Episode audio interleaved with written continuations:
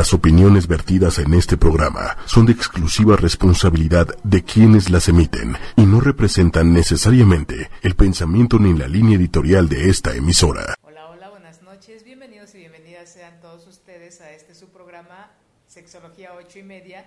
Yo soy Karen Morales, sexóloga, tu sexóloga. Y hoy, como podrán darse cuenta, eh, estamos en un, un espacio diferente eh, muy, muy cómodo, ¿eh? me siento muy cómodo, es más pequeño, pero este, acogedor. Ojalá también ustedes puedan sentir un poquito de, este em, lugar que, que nos acoge bajo la lluvia. Entonces, el día de hoy les voy a hablar de un tema que me, me inquieta mucho, de verdad me, lo traía en mente, eh, me hicieron algunas sugerencias y cuando empiezo yo a investigar al respecto, me doy cuenta del, terrible monstruo al que estamos expuestos, tanto menores, eh, adolescentes, adultos, toda la gente que estamos en las redes, eh, de verdad se estamos viviendo un riesgo que, no nos hemos dado cuenta. el día de hoy eh, voy a hablar acerca de lo que es el ciberacoso, en algún momento hablé del, grooming, eh, pero este eh, sí le voy a dar más, más espacio a, este tipo de, situaciones y, de riesgos en el, que eh, nos, nos, encontramos y se encuentra nuestra gente. me lleva a, este, hablar del, del tema varias situaciones muy cercanas, desde pacientes, compañeras de trabajo, amigas, eh, y ahora sí que la amiga, el hijo de la amiga de la amiga, o sea, de, de todo.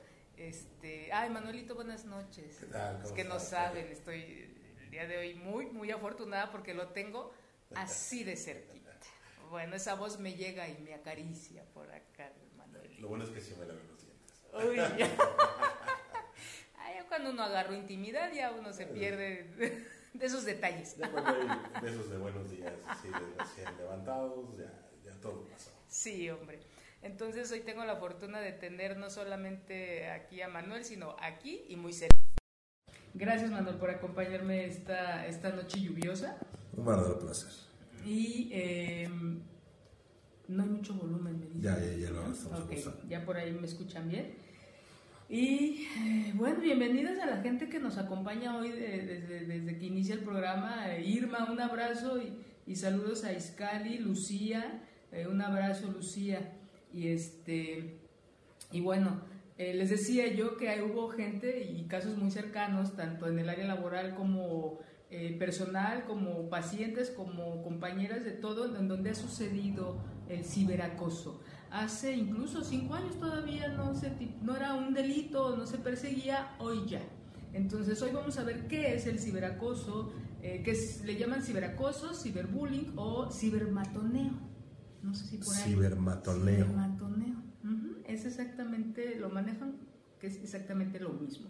Vamos a ver el riesgo, vamos a ver eh, qué sucede cuando ya me di cuenta, eh, qué hacer yo como adulto hacia un menor, porque se da principalmente en menores, no quiere decir que no se den adultos también, y les voy a compartir en un rato más eh, algunos casos de gente adulta que no tenía, no se le da a veces la importancia o el riesgo si no detiene uno esta situación o si uno no está alerta hasta dónde puede llegar eh, a, este, avanzar lo, grave de, este tipo de, situaciones. Eh, vamos a ver a quién acudir cuando estamos en la Ciudad de México, en, el Estado de México.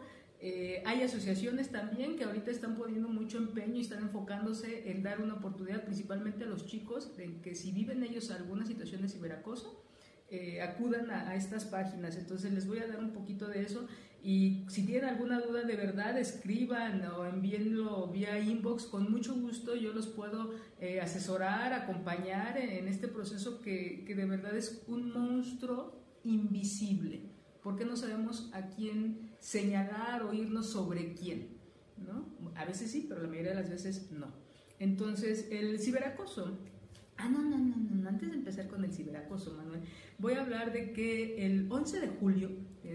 Este, recuerden que me gusta mencionar los días mundiales o internacionales, puesto que eso nos permite visualizar aquellas situaciones eh, personas, estados, lugares eh, que nos permiten voltear para ver qué está sucediendo y sensibilizarnos y tomar conciencia y, hacer algo al respecto de, las cosas que suceden.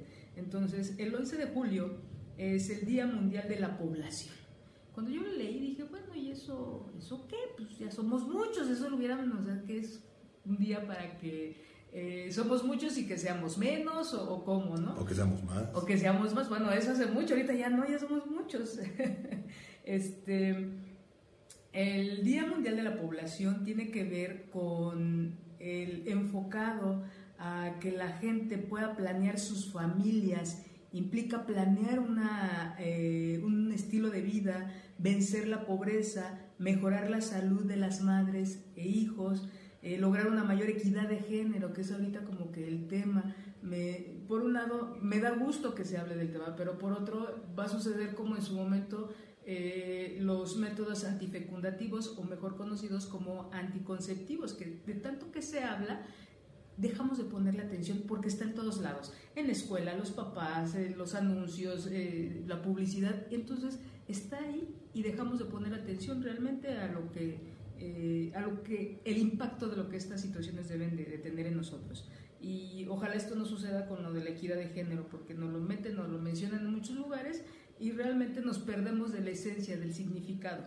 Eh, otra de las cosas en que se, que se trata de que se visualice es planear derrotar la muerte materna y sostener a la juventud. Todo un reto. Me, me agrada eh, este, celebración porque a veces no nos ponemos a pensar en planear nuestra vida. A veces tenemos un objetivo y es a mí me gustaría terminar mis estudios, sí, y luego cuánta gente no los termina y ya después no sabe qué hacer. O celebra tener un documento, pero ¿qué pasó con ese camino? ¿Cuántos retos eh, superó? ¿Cuánto crecimiento hay? Y a veces nos olvidamos, nos ponemos objetivos eh, materiales y a veces le perdemos el contenido a esto. Cada uno de ustedes, de la gente que me está viendo, que me está escuchando, ¿cuál es el cuánto le invierten a planear su vida y qué hacen para llevar a cabo este objetivo que ustedes se han trazado? ¿Qué hacen para eh, vencer o trabajar o, en cuanto a la salud propia y del otro? Tenemos muchas creencias y muchas costumbres que no nos ayudan por ejemplo, no ir al médico a menos que yo me sienta muy, muy mal. Ya cuando tengo fiebre o cuando se me quitó el hambre o cuando ya traigo ahí algo muy evidente, no voy, no, no tenemos esa cultura de cuidar nuestra salud. Eh, y menos en pensar en mejorar la salud de las madres e hijos, ¿no? También esto es como la invitación a que revisarme yo y qué puedo hacer yo con otra persona o hacia otra persona para mejorar la calidad de vida. Este, entonces, el 11 de julio es mañana, ¿no? Mañana pasado, ¿hoy qué es? Hoy. ¿Hoy? No, no es 11. ¿Hoy es 11? Ah, sí, cierto, es 11. Bueno, hoy es 11 de julio, nunca digo la fecha, este, porque nunca me la sé.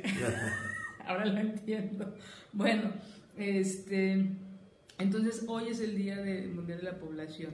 Y eh, continuemos con, con, ahora sí vamos a dar inicio a, a nuestro tema que es el ciberacoso dice una de muchas eh, definiciones, dice es una práctica que consiste en utilizar la tecnología o las tecnologías digitales con la intención de ofender, humillar, amenazar, acosar o abusar de alguien. Eh, es todo aquello que nos va a transgredir, es todo aquello que nos va a hacer daño. Muchas veces el origen no es, no es, no es esa intención, porque cuántas veces no se ha subido información en las escuelas principalmente en donde se mofan de, una compañera, del nuevo o de alguna característica física diferente a, lo, regular y no falta quien haga un comentario, posiblemente nada más gracioso. Entonces, y tampoco se dan cuenta a veces de la dimensión o del impacto que esto pueda tener más adelante. Eh, así inicia mucho, de hecho tiene mucho que ver con esta serie de 13 razones. Eh, así inicia, ¿no? Hay de diferentes maneras, hay la... Eh, exhiben cierta intimidad de, la, de, esta chica, que ya no me acuerdo su nombre. Entonces, a veces inicia de una manera inofensiva o eh, a, nivel de mofa, a veces puede avanzar, a veces no. La mayoría de las veces no avanza, pero cuando avanza, cuando impacta, no nos damos cuenta que algo que yo puedo subir para burlarme de una compañera o de un compañero, este, alguien más lo va a compartir, alguien más también eh, por, por broma lo puede seguir compartiendo y como una bola de nieve, cada vez va a ir creciendo, creciendo, creciendo y ya a veces no se da cuenta de la persona que lo inició el impacto de esto. ¿Cuál puede, ser, puede llegar a ser el impacto de un ciberacoso? Pues ni más ni menos que el suicidio. Y ya ha habido suicidios, este, eh, pérdida de trabajo por, por, este tipo de situaciones. Eh, una de las cosas que, este, que, es importante que reconozcamos es quiénes participan en el ciberacoso. Una, la gente creería que nada más es el acosador y la persona acosada o la víctima. No, también los que estamos viendo, también el, aquel que se rió del, del, mensaje, aquel que vio el mensaje y lo compartió, eh, esta gente también tiene una participación muy importante. Entonces yo llego a la conclusión de que todos tenemos que ver de alguna manera cuando suceden estas situaciones de ciberacoso. Es, yo no lo compartí, no, pero lo viste. El, hoy precisamente platicaba con una chica que hace unos años me compartió su situación, hace cinco años o más creo me platicó su situación, y hoy volvemos a tocar el tema. Eh, ella en su área laboral eh, eh, se da cuenta que empiezan a subir fotografías en su muro con ella, ella desnuda, entonces, pero no, no, la cara, sino el cuerpo. Y, y, ella al principio dice, yo no le tomé importancia, dije, ay, más o menos sé quién está haciendo este tipo de bromas o este tipo de situaciones, ¿no?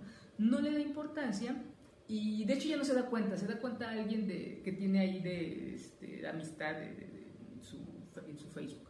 Y le dice, oye, ¿estás subiendo estas fotos? Y es, no, yo no las subí, no le da importancia. Le vuelven a repetir a los dos meses más o menos otra vez de, oye, este, fíjate que ya te voy a bloquear, porque incluso es un familiar, porque pues está subiendo fotografías que, que a mí me, me, incomodan y ella dice, ¿qué fotografías? Entonces, este se las muestran y dice, no, yo no subí nada. Y decía ella con culpa, con, con enojo, decía, no le hice caso.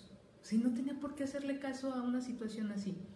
Pasa el tiempo que ella sin darle importancia, dice, bueno, la gente que me conoce ya sabía quién era yo, ya sabían ellos que yo no había subido nada. En mi trabajo, pues también, dice, realmente no me importaba la opinión de los demás. Ella empieza a darse cuenta del impacto cuando una mamá de una de sus compañeras de, su hija le dice de estas fotografías que está subiendo en el muro. Entonces dice, dice esta chava, dice, ahí sí ya me preocupé.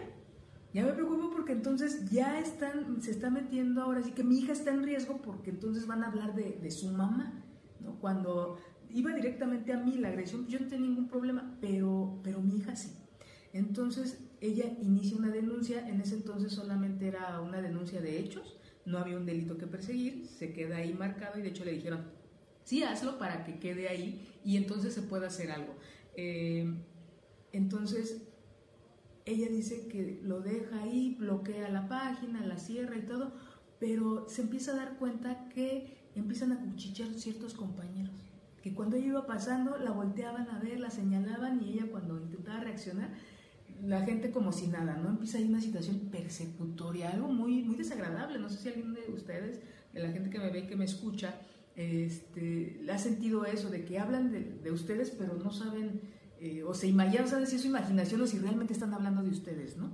Entonces, esta chica eh, llegó un momento en el que solamente iba al trabajo porque, pues bueno, era su único modo de, pues, tenía que ir a trabajar. Pero regresando a trabajar no salía, subió de peso, empezó a comer, empezó, incluso llegó a ir al psicólogo, al psiquiatra por una depresión, a tomar medicamento para estar activa, a tomar medicamento para dormir. Y, y dice, me empiezo, y de hecho cuando me lo relata, que fue hace cinco años, todavía hay una reacción de, de, ella, de esta situación, ¿no? Dice, ¿cómo, cómo alguien puede llegar a, a destruir la vida? ¿Y qué destruyen en esos actos? Destruyen la intimidad, destruyen, modifican la personalidad que uno tiene. Uno con, sus, con su forma de ser, con su forma de relacionarse, bueno, te vas dando una imagen. Hoy lo que no, nos, no, no hemos tenido, yo creo, la conciencia es de cómo también nosotras tenemos y nosotros tenemos una imagen en las redes, en esto. ¿Ustedes se han puesto a pensar qué tipo de imagen quieren dar, quieren dar a los demás? Si alguien, incluso en los trabajos, ya piden el, tu, tu, tu, este, tu, este, Facebook. tu Facebook, ¿no? Y, Eso, ¿qué, tan ético podría llegar a ser? Ético para... O sea, que el hecho de que te lo pidan, pues finalmente es un asunto personal. Y es más, ¿por qué no? Y, me ha tocado ver que abren hasta dos cuentas, ¿no? La profesional, entre comillas, y la personal. Pues entonces también, ¿para qué lo están pidiendo si pues, no sirve de mucho? Imagínate el impacto, Manuel, de que ya es parte de nosotros. Antes que decían, lo vamos a comparar un poquito con los teléfonos. Antes nada más pedían el teléfono de casa, no pedían el celular. Bueno, para aquellos que ya tenemos algunos este, ayeres. Solamente dabas, decías, no, no, el, celular nada más se lo doy a ciertas personas o a si mi trabajo realmente me lo, me lo requiere. Pero hoy, de hecho, ya ni siquiera creo que en muchos lugares ya no piden casa, ya piden tu celular, porque es lo que usas. Es algo parecido, Manuel, de que ya no nada más es tu dirección, tu currículum, no, ya también tú tienes una imagen. De hecho, tiene un nombre y, este, hoy, todo tiene nombre, me, llama la atención, todo, todo tiene nombre y, y si es este, y de verdad voy a seguir tocando el tema, es qué tipo de comunidades quieres construir y habitar como una persona que está conectada a las redes sociales, a, a, las tecnologías. Entonces... Pero lo cual es, un submundo también. es un sub, ah, claro. Y estamos, y es parte de nosotros, Manuel. Por eso ahorita que dices, híjole, ¿por qué lo piden en el trabajo? Porque es parte de ti. Es parte de ti, así como antes era muy privado tu teléfono, el número de tu teléfono celular y, y el público era tu casa. Claro y ya no. Ahora piden el teléfono celular, este, incluso tus estados de cuenta puede ya no llegar a tu casa, sino ya todo lo recibes oh, aquí. Entonces ya es parte, ese submundo, la mitad del tiempo, creo yo, y a veces más, estamos en él. Es cierto. Nada más dice este, Aurora Ramos, dice, sí me ha pasado, se, se esconden cobardemente tras las indirectas y decir frases al aire eh, a, ver si a alguien le queda el saco y luego usan la retórica para decir que es que estás tan enferma de paranoia. Claro, que todo lo que la gente dice te lo, tomas personal. Claro que sí, Aurora. Y te culpan de ser inmadura y de que no sabes responsabilizarte de tus emociones y que es tu culpa si te ofendes. Por supuesto, es una paranoia y de verdad es no sé si alguien más de, nuestro público, gracias Aurora por escribirnos y tienes toda la razón, ¿cómo compruebas algo en un mundo en donde todo lo que se quiere comprobar a través de que si lo veo y lo, lo, toco, entonces existe? Si no lo veo, si no lo toco y si no tengo manera de comprobar, entonces no existe. Esta es de las cosas que más, eh, que, más transgreden al ser humano. Y súmale que al género femenino. ¿sí? Entonces, Dice Aurora, por supuesto, es de claro que lo siento, no estoy loca, pero ya cuando varios coinciden en de que no, sí lo está, llega uno a creérselo. Ah, recuerden que nuestra capacidad, nuestro, sabemos que existimos a través porque nos refuta la existencia del otro. Entonces, si nos refuta la existencia del otro y nos señala y nos hace ver cosas que nosotros no nos hemos dado cuenta, claro que le damos un valor, por supuesto. O sea, por muy buena autoestima que tengas, por muy buen autoconcepto que tengas, por un yo muy fuerte que tengas, Manuelito, te quiebras. Sí. Es como multiplicar por, hijo, no sé ni por cuánto, los, en, mi época, que también voy a revelar, ¿no? el, famoso apodo. Que te seguía, si te lo ponen desde la primaria, te seguía primaria, secundaria, prepa y en muchos casos hasta universidad. ¿no? Y sobre todo esos apodos que justamente iban hacia la, hacia la imagen, ¿no? que, te tiraban durísimo.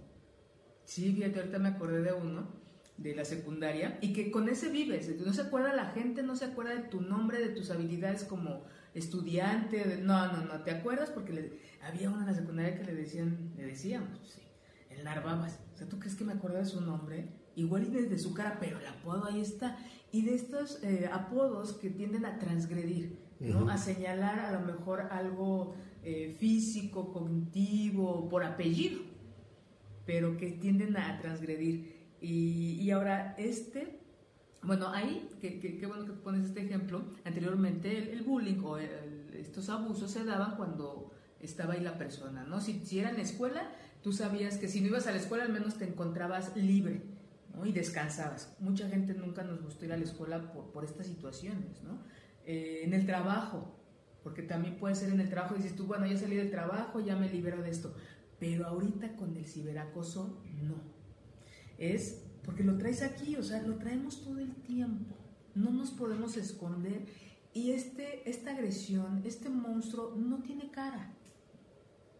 Es, es, puede ser una persona o pueden ser muchas o pueden ser muchos. O sea, esto se convierte en que son muchos los que al rato nos señalan, nos hacen no, solo, no solamente exhibir algún aspecto de nuestra intimidad, como por ejemplo el, ejemplo que les mencionaba de esta chica donde subían fotografías de cuerpos desnudos, en donde decían que era ella sin, sin, sin su cara, y no lo era. Entonces, esto se va convirtiendo en una constante transgresión en donde afecta pues la autoestima, la autoimagen, hay depresión, incluso puede llegar al suicidio. Ahora, ustedes cuando ven, esos chicos cuando, cuando ven esta situación, eh, al ratito voy a hablar eh, de qué pasa cuando mi hijo, mi hija es el que acosa, o cuando es la víctima, el acosador o la acosadora. Entonces, este, el acosado o la acosada. Entonces, eh, sí hay mucho trabajo que hacer no solamente acabo de dar clases hace un tiempo yo les pedí un proyecto a mis chicas. Este, di violencia en la pareja, si no mal recuerdo la, materia, eh, y yo les pedí de proyecto final que me hicieran un programa de cómo contrarrestar eh, o evitar la violencia. Y les dije, es abierto, violencia en niños, adolescentes, adultos, pareja, donde quieran, en casa, en la calle, como quiera. Entonces, de que eran como 15, 20, 15 chicas más o menos, un poquito más. Cinco de ellas en su proyecto me pusieron regular el contenido de los programas de televisión, regular el contenido de, principalmente de este medio. Entonces, eh, por supuesto que sí fue algo que yo les, les retiré, les bajé de puntuación, porque hoy no solamente la televisión, al principio sí era televisión y radio, revistas y, estos carteles ¿no? que vemos siempre, pero ahorita no. Ahorita hay gente que de verdad ya no tiene, ya no contrata ni siquiera sistema de cable para ver este, ellos con su Netflix y sus y su este, internet es suficiente, ya ni siquiera ven televisión. Entonces, ¿cómo vamos a regular algo externo? sí hay una labor como comunidad, como autoridad, digamos, gobierno, si quieren llamarlo así, pero la principal eh, está en las manos de nosotros como personas al estar distribuyendo información sobre en este medio y de los papás con los chavos. ¿Qué tipo de, ay, se me olvida la, frase, ¿cómo? De, de comunidades quieres construir? revisen sus perfiles y vean con quién están ustedes conectados, con qué grupos, eh, no solamente están con los amigos de la primaria y compañeros de trabajo, de hecho muchos ni siquiera tienen compañeros de trabajo en sus perfiles, pero ¿qué, tipo, qué imagen dan ustedes hacia los demás? ¿Se han puesto a pensar eso? ¿Han entrado con otra cuenta y revisado su, su perfil, sus comentarios, sus likes? ¿Cómo los, los vería eh, una persona de recursos humanos que les pide su, su, página de Facebook para revisar más o menos este, cómo te mueves bajo un espacio que no tiene cara. Y sobre todo, por ejemplo, en este caso particular, una persona de recursos humanos que te puede estar entrevistando en ese momento mientras está revisando tu perfil, ese contraste que puede dar ¿no? tu, momento en vivo personal ¿Cómo estás respondiendo a las preguntas? ¿Cómo es tu comportamiento? ¿Cómo es tu código de, vestimenta, de, comunicación no verbal, verbal y lo que está expuesto en tus redes sociales? ¿Te estás desnudando por completo de que puedes, puedes ser un total mentiroso o una, algo con un nivel de, confianza sumamente bajo? O sea, te estás desnudando por completo. Sí, estás mostrando ahí esa parte que en donde no está tu cara, pero sí está una parte de ti. Por eso creo que es muy importante revisar qué, este, qué comunidades construimos, quieres habitar y qué aportas. ¿Qué haces por pertenecer? exacto, porque algo de eso tenemos nosotros. ¿no? Entonces, eh, tristemente les voy a dar algunas cifras. Este, ya dice Aurora Ramos, dice la gente que antes el bullying ya existía y que no pasaba nada. Sí pasaba, solo que no se le ponía atención ni se le brindaba ayuda a la víctima como para saber el grado de, de afección. Claro, Aurora, siempre ha existido eh, todo, solo que ahora es, en algunos casos es evidente porque somos muchos. Porque ya hay una, eh, no quiere decir que antes eh, suicidios en adolescentes ha aumentado, pues ya somos muchos. Mm, y antes, o sea, siempre ha existido, por supuesto. Yo creo que también no se le daba tanto esta importancia al ser humano. les, decía yo que ahora todo tiene nombre. Antes nada más había, por ejemplo, una, este, no sé, dos, tres cosas en cuanto a la sexualidad. Hoy todo tiene nombre. Si te gusta la inteligencia del otro, tiene un nombre. Si te gustan, mm, solamente te basas en, no sé, en que, ay, no, no sé, hay tantas cosas que todo tiene nombre. Entonces también es como, eh, aparentemente es más, pero no, simplemente es más descriptivo. Tenemos más herramientas para describir las cosas que antes no. Antes, como que el mismo hecho, una gripa, antes era una gripa. Hoy tenemos el, este, infinidad de, de, niveles de influencias, H, tenemos todo el abecedario de la influencia y antes nada tenías gripa y se acabó. ¿no? Yo creo que así es eh, un poquito mucho de lo que ahora hay. Hay más descripción, hay más subdivisiones. ¿no? Antes era más generalizado. Pero bueno, en cuanto, es muy triste, les tengo que dar yo estos números porque mucho del riesgo que hay en, estas tecnologías tiene que ver con el, abuso sexual, el abuso sexual a menores. Este, nosotros somos ni más ni menos que uno del primer lugar en violencia sexual, en abuso a, en, abuso a menores, y es el país de los que se les invierte muy poquito a este campo. Ojalá que con este cambio de, este, que se va a llevar a cabo el 1 de diciembre se enfoque y se invierta más dinero en el cuidado a nuestros, a nuestros niños. Dice, y la UNICEF es la que lo dice, México tiene de los presupuestos más bajos para combatir este grave problema.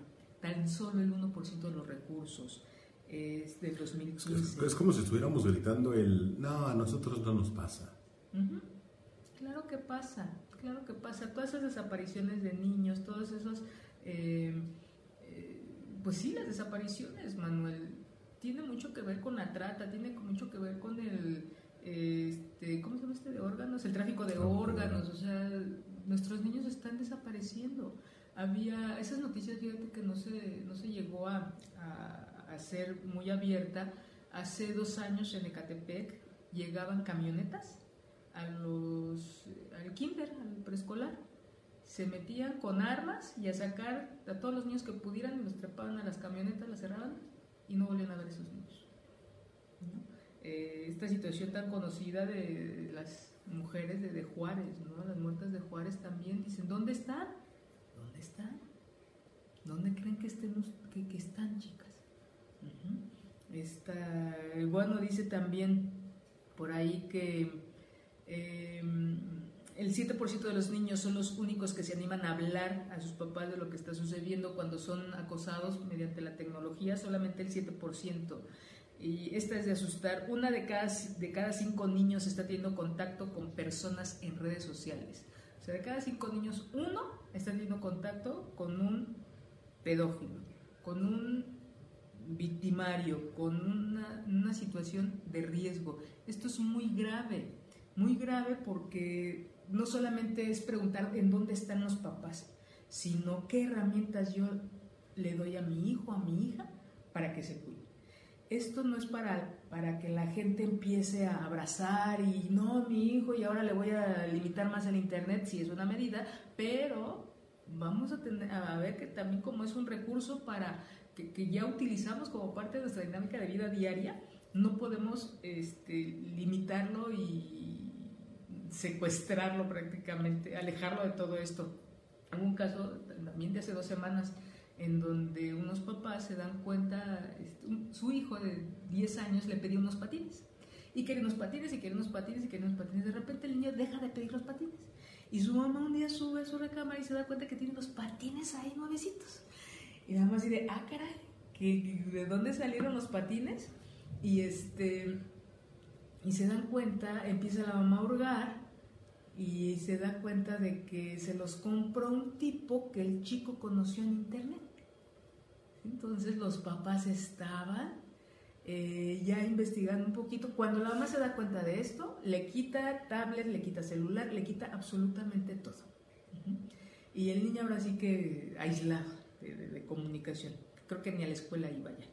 Eh, porque los papás pues querían ver qué iban a hacer. Sin embargo, eh, bueno, les cuento un poquito. Este niño tenía un mes, dos meses más o menos de haber sido contactado por un, adulto en internet y este, empiezan a leer los papás las conversaciones. No había un contenido erótico tal cual, pero sí había mucho, un lenguaje muy amoroso, muy tierno, de hola Ángel, ¿cómo estás? Y qué guapo, y qué buenos días, que tengas un día hermoso, te quiero y te mando un abrazo, cosas así que, que ya al llevarlo a, un contexto legal, pues no hay mucho que comprobar, pero no era un lenguaje, un adulto con niño de 10 años. Entonces, ya agarrándote guacanazos más los papás al niño, el chico les dice que lo había visto cuatro veces. Cuatro veces había ya tenido encuentros con este señor y cuando él, cuando los papás le preguntan, bueno, ¿por qué te regaló esto? Él dijo, es que, pues por mi cumpleaños, el cumpleaños ya había pasado. Y no solamente le había regalado los patines, le había regalado otras, otras cosas por ahí y que los papás no se, no se habían percatado de esta situación. Entonces la mamá empieza a reflexionar y dice, ahora entiendo por qué mi hijo me, pidió permiso de ir hora y media al jardín que está aquí en la casa. O sea, el tipo se trasladaba al lugar muy cerca de donde vivía el, niño, que no, con hora y media, se imaginan hora y media. No lo tocó, se confirmó que no lo tocó, no pasó más, pero estaba preparando, como en su momento ya les fui yo describiendo cómo era esta actitud de los eh, acosadores. Este, si no ven el programa, creo que es en el de Grooming, donde explico cómo, cómo van estos acercándose, estos hombres van acercándose a los menores, no es de manera violenta, es muy seductora, es dando regalos, hablando muy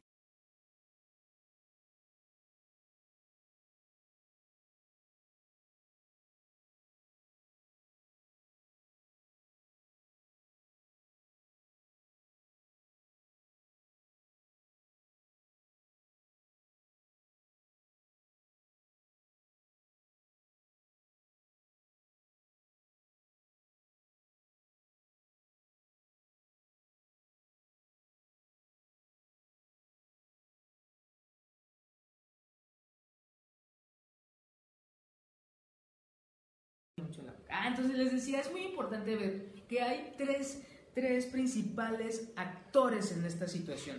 El acosador, el acosado y los espectadores. Entonces no podemos eh, decir, no, a mí no me importa, yo no lo quiero ver, claro que somos parte de eso, o nuestros hijos o nuestra familia es parte de alguno de estos tres. este, principales actores de esta situación tan difícil.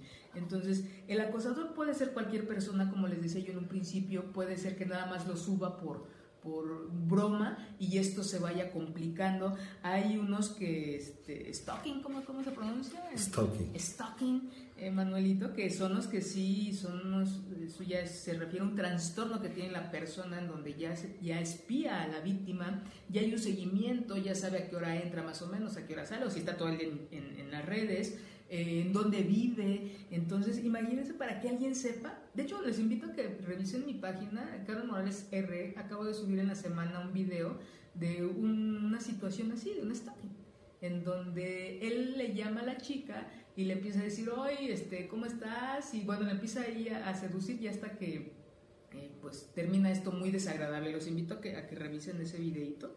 Eh, de, sí da miedo, ¿eh? Sí, da miedo. Entonces, pero ¿por qué se acerca esta gente? Porque nosotros estamos subiendo información. en dónde vivimos, con, con quién vivimos, em, qué hacemos, ajá, nuestros gustos. Si nosotros vimos una página de Facebook, nos vamos a dar cuenta, ah, le gusta mucho, o sabemos al menos qué profesión tiene. ¿No? Porque hay quien te avienta toda la historial académico y es como no van a saber si ya tienes tú, en qué lugares has vivido porque has puesto las escuelas a las que has acudido. Tus compañeros del trabajo, eh, de, de la escuela o todos los trabajos que has tenido, de verdad hay perfiles en donde esta información personal está, pero sí completita.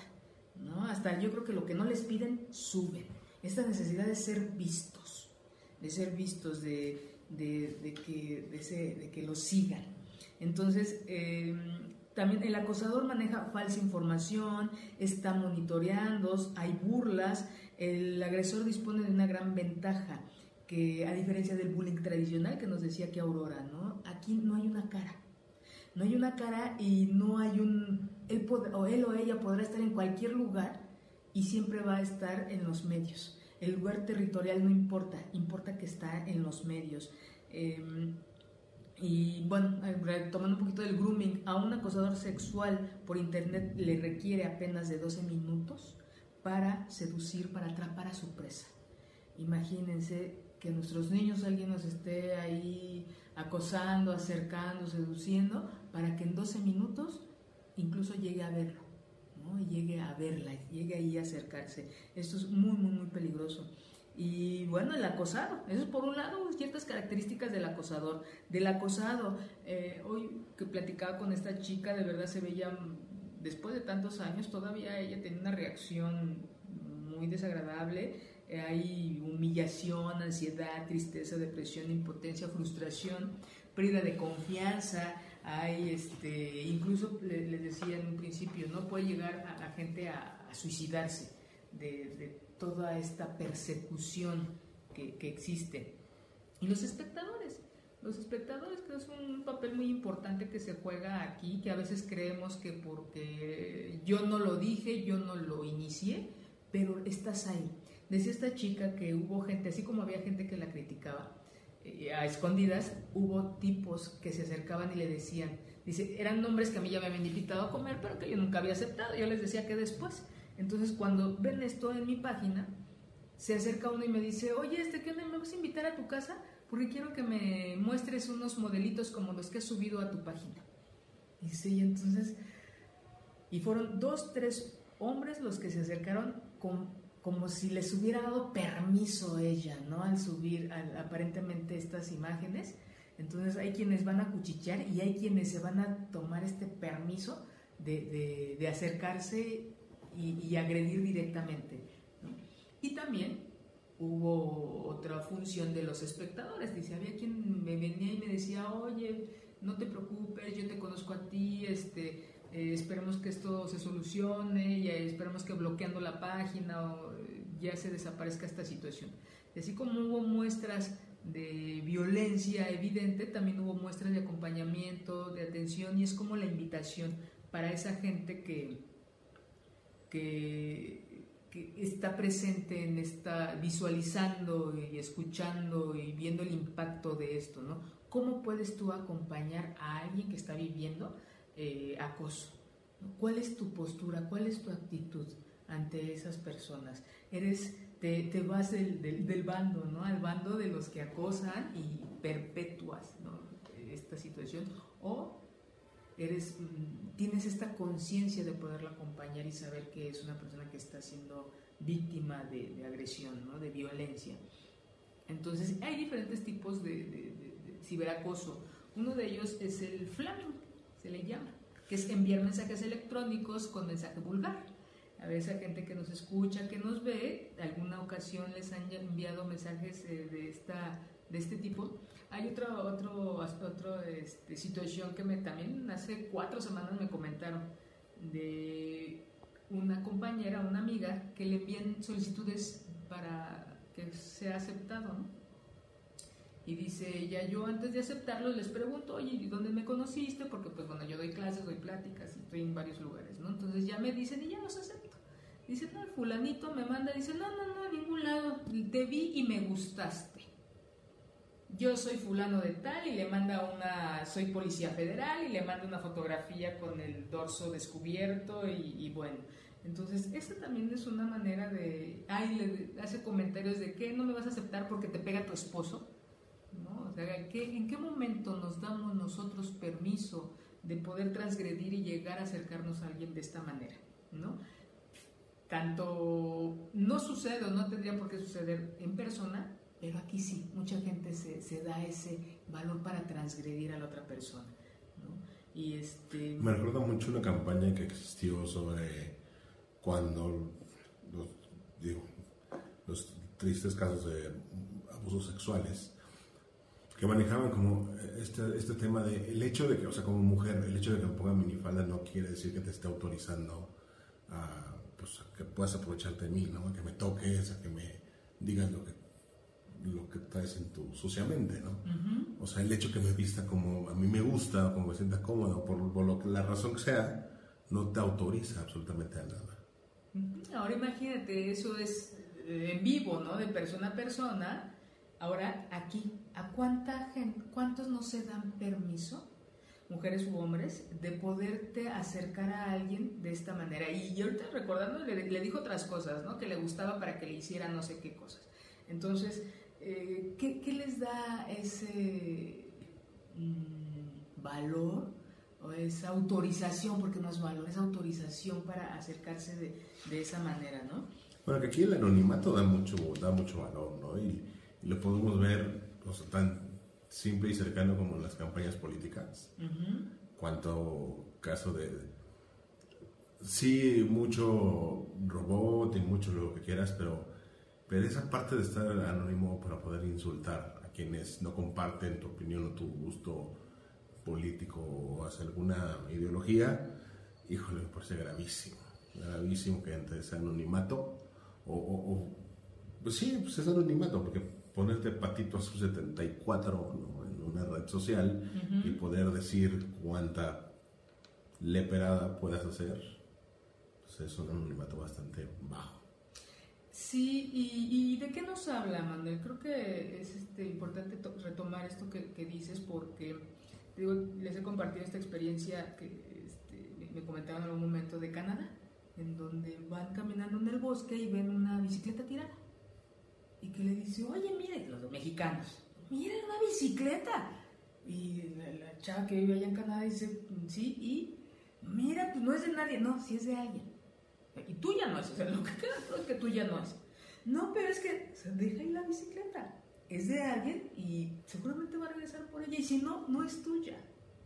Y aquí tenemos esta creencia o esta idea o este permiso de que lo que vemos si no está el dueño es mío. Presta, tomar lo que no es de nosotros. Creo que es un principio fundamental y que podemos aplicar aquí. ¿Por qué vas a decir cosas por, eh, cubriéndote de este anonimato, cubriéndote de que no, no, estás dando la cara. Es lo mismo que, un robo. No hay nadie, entonces yo tomo. ¿Por qué vas a tomar algo que no es tuyo? Y eso se aprende en la casa. Y en este caso es la privacidad. La privacidad. ¿Qué es la privacidad? ¿Qué es la intimidad? Es algo privado. Y es de... Y, perdón, y con, esta, con este anonimato y, las redes sociales, híjole, es que esa respuesta me, puede, me, me pone muy mal cuando les caen en la jugada. ¿Y ahora tú por qué estás escribiendo, escribiendo esto, mandando esto, mandando fotos, mandando... ¿no? Y la clásica respuesta es, me hackearon. No fui yo. No nos hacemos responsables. Creo que mucho de la transgresión que hay en nuestro país, nosotros mismos día a día la vamos ejerciendo. Con pequeños detalles y que aquí si lo hacemos de frente, que no lo hagamos en un lugar donde no se nos está viendo. Y tenemos mucho eso. Yo creo que, es importante ser conciencia de lo que, de nuestro actuar diario, de nuestra dinámica y de lo que le estamos enseñando a nuestros hijos, a nuestras hijas. Hay una, es que traigo eso también ahí. Me dan cuando te dan una hora, cuando te dan una fecha para recoger, para un compromiso, para algo. No. No, fíjate que no, ven por ahí la semana que entres Todavía no, hasta mañana. ¿Para qué me das una fecha? ¿Para qué, acordamos algo? Y más, tú lo sugeriste. ¿Por qué no respetar estos acuerdos, Manuel? algo muy básico. Y nos olvidamos de, ese valor que tiene nuestra palabra, de esos compromisos que nosotros adquirimos. No hay esa conciencia ni esa sensibilidad en muchos de los mexicanos. Así como hay mucha gente que de verdad, y me encanta convivir con ellos, con ellas, que es puntual, que tú sabes que si quedaste en algo va a ser, pero cada vez son menos, Cada vez son menos esa gente en la que confiamos, en la que respeta los acuerdos, en la que hay un compromiso. Y eso mismo aquí, en este gran mundo de tecnologías, que es tan fácil. Dicen, ¿por qué lo puedes hacer? Pues porque se puede. Exacto. Y, no soy yo, sí, si eres tú. A lo mejor no estás dando tu cara, pero sí eres tú en la vida diaria. Es un reflejo de lo que somos. Entonces, sí, eh, hay, hay, hay, este, digo, ya se me fue la, ya se me fue el tiempo. Pero voy a retomar este tema en otro momento porque son muchas cosas de las que hay que hablar. Hay que hablar de seguridad en Internet. Bueno, ahorita les voy a decir qué hacer cuando se dan cuenta de que hay un acoso. Eh, y tanto en la ciudad como en el Estado de México hay páginas. Hay una policía ciber, de ciberdelincuencia preventiva de la Secretaría de Seguridad Pública del Distrito Federal. Ahí nosotros, es una página, los invito a que la vean. Ahí hay un teléfono, hay internet, hay WhatsApp, en donde ustedes se pueden, eh, pueden hacer eh, clara esta situación. Pueden pedir denunciar y pedir asesoría para ver qué se hace en estos casos y bueno, como bien conocen ustedes este, nuestro, los procedimientos en nuestro país, pues llevan su tiempo, pero si nosotros no lo hacemos, hace cinco años no existía todavía el, el ciberacoso como tal, nada más era una denuncia de hechos, o sea, yo denuncio que esto sucedió, pero no se podía hacer nada al respecto porque no había un nombre. Hoy es, hay un nombre y es el ciberacoso y sí hay un seguimiento. Eso es en la Ciudad de México y en el Estado de México pueden ir a hacer la denuncia al Ministerio Público y ya ellos lo canalizan a la... Hay una policía que tiene su nombre, no me acuerdo ahorita, pero vayan, háganlo manifiesto para que se vea, para que sigan haciendo investigaciones. Tristemente en la, en la página de la Secretaría de Seguridad Pública hay proyectos que ya no se siguieron no sé por qué no haya sucedido, pero en el 2017, a mediados de este año, había unos proyectos para programas, para intervención, para educación, eh, que ya no se siguieron. se supone que tenían que salir a principios del 2018 y ya no, ya no sucedió. Pero mientras tanto, cuando ustedes se dan cuenta o están siendo víctimas de ciberacoso, eh, platíquenlo, compártanlo, para que salgan de esta idea de que son ustedes y, no es, y, es algo real, no solamente es imaginado. Eh, no respondan a este tipo de cosas. También la gente se engancha. Mexicano, ¿cómo le gusta engancharse de este tipo de situaciones? Es que me dijo y yo le dije, no, no respondan, de verdad, cuando no hay, eh, cuando ustedes se mantienen al margen, hay menos eh, campo para, para seguir habiendo violencia, agresiones. Em, guarden la evidencia, si pueden guardarlo, no lo borren. Es que lo borré porque me dio miedo. Guárdenlo, porque si no, ¿con qué se va a trabajar? ¿Con qué se va a investigar? Y repórtenlo y bloqueenlo. Son como que cosas importantes que ustedes pueden hacer cuando están en esa situación. Porque aunque no hay una cara, no hay una persona a quien tenerle miedo, esta intimidación que se nos genera, hay una reacción. Y esta reacción es de miedo. Entonces, eh, platíquenlo, no respondan, guarden la evidencia, repórtenlo y bloqueen.